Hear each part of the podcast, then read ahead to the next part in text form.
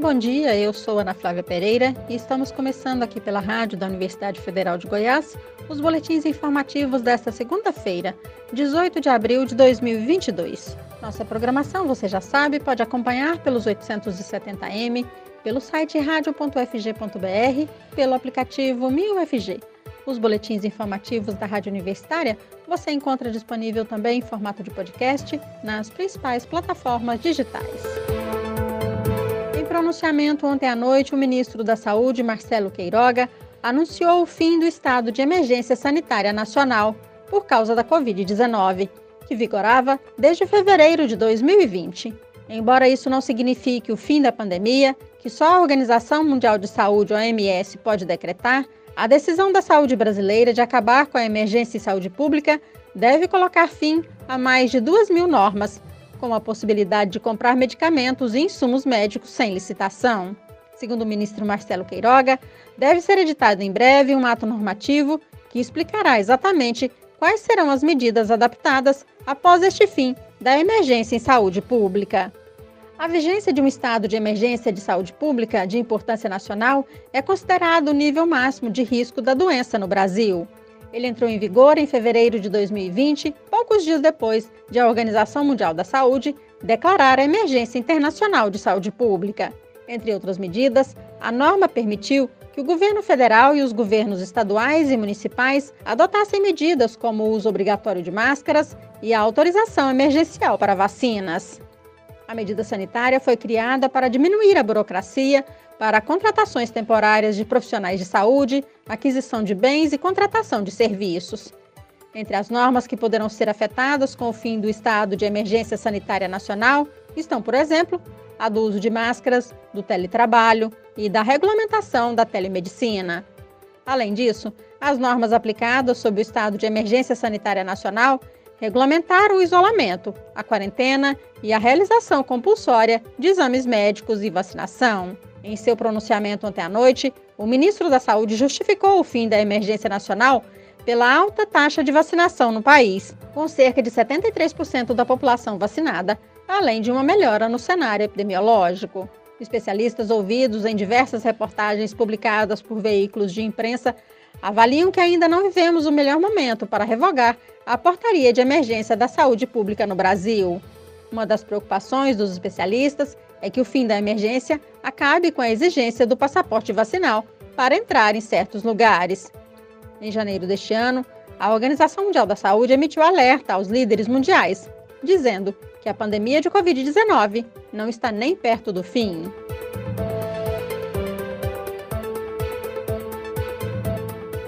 Quinze meses após o início da campanha de vacinação contra a Covid-19 no Brasil, cerca de 12% da população vacinável, ou seja, brasileiros maiores de 5 anos de idade, ainda não tomou sequer a primeira dose. E entre os que iniciaram o ciclo vacinal, quase 19% só tomaram a primeira dose. Segundo o presidente da Sociedade Brasileira de Imunizações, Juarez Cunha, a projeção inicial era de que em torno de 5% dos brasileiros não iriam se vacinar contra a Covid-19. As explicações para este percentual estar bem maior em cerca de 12%, são as tradicionais pessoas anti-vacina, que ganharam a companhia dos desinformados e dos que acreditam em informações falsas, que circulam desde o início da campanha de vacinação contra a Covid. O presidente da Sociedade Brasileira de Imunizações diz lamentar que o Ministério da Saúde não divulgue amplamente dados que confirmem a eficácia e segurança dos imunizantes, mostrando quantas vidas foram salvas ou o número de hospitalizações evitadas.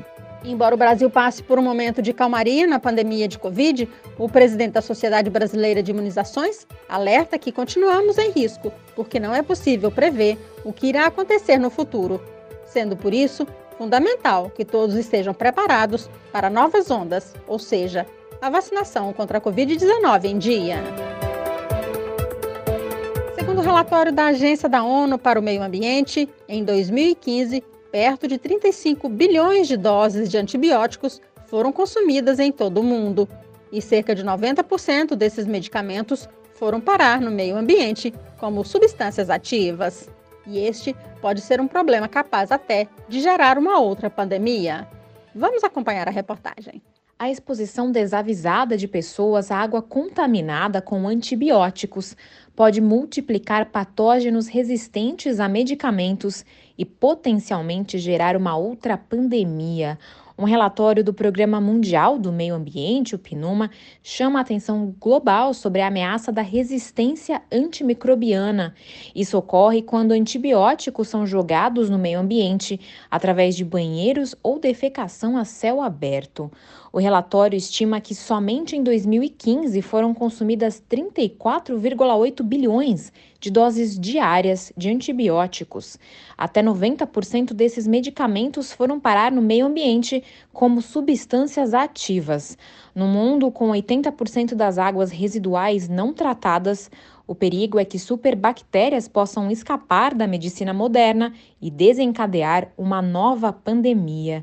Mesmo nos países desenvolvidos, as instalações de tratamento são muitas vezes incapazes de filtrar bactérias perigosas. Da ONU News em Nova York, Mayra Lopes. Segundo o relatório do Programa Mundial do Meio Ambiente, em 2019, as infecções resistentes a antibióticos causaram a morte de quase 5 milhões de pessoas. E sem ação imediata, essas infecções podem causar até o dobro desse total anualmente até 2050. O documento alerta que uma eventual pandemia com efeito catastrófico pode ser causada pelo desenvolvimento e alastramento da resistência antimicrobiana. O principal propósito dos antimicrobianos é matar ou inibir o crescimento de patógenos.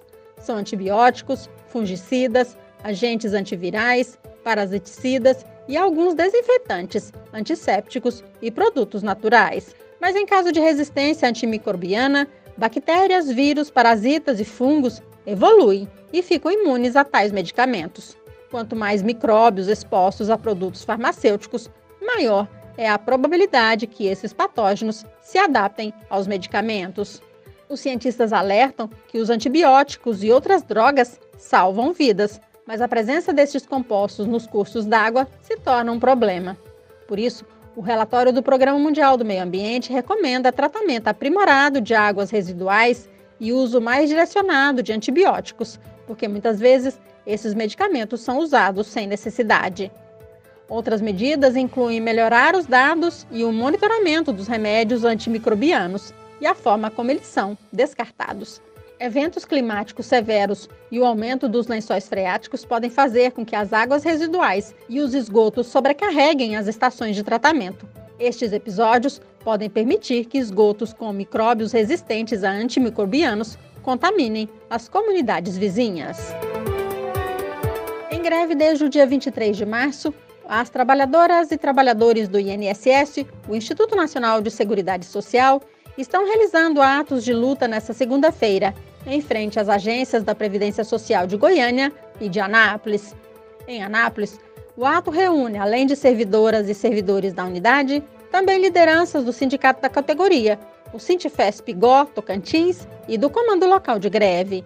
Na agência do INSS no centro de Goiânia, a maior do estado de Goiás, Trabalhadores e trabalhadoras e dirigentes sindicais distribuem um panfleto com explicações sobre os motivos da greve. Segundo a direção do movimento grevista do INSS, a partir de hoje, a paralisação em Goiás amplia sua força com a adesão de mais trabalhadores e trabalhadoras. Sobre o reajuste salarial de 5% anunciado semana passada pelo governo federal, os grevistas dizem que ele representará apenas cerca de 45 reais a mais no salário, pois será calculado sobre o salário base, atualmente menor do que o salário mínimo na maioria dos casos. Os trabalhadores e trabalhadoras do INSS pedem, entre outras coisas, recomposição salarial de 19,99% para todos, reajuste nos auxílios, condições de trabalho decentes, 30 horas semanais, fim das terceirizações e concurso público imediato.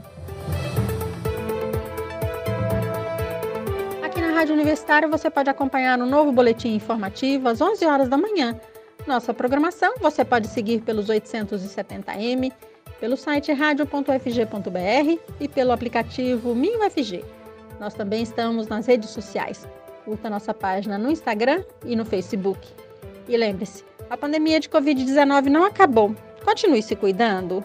Ana Flávia Pereira, para a Rádio Universitária.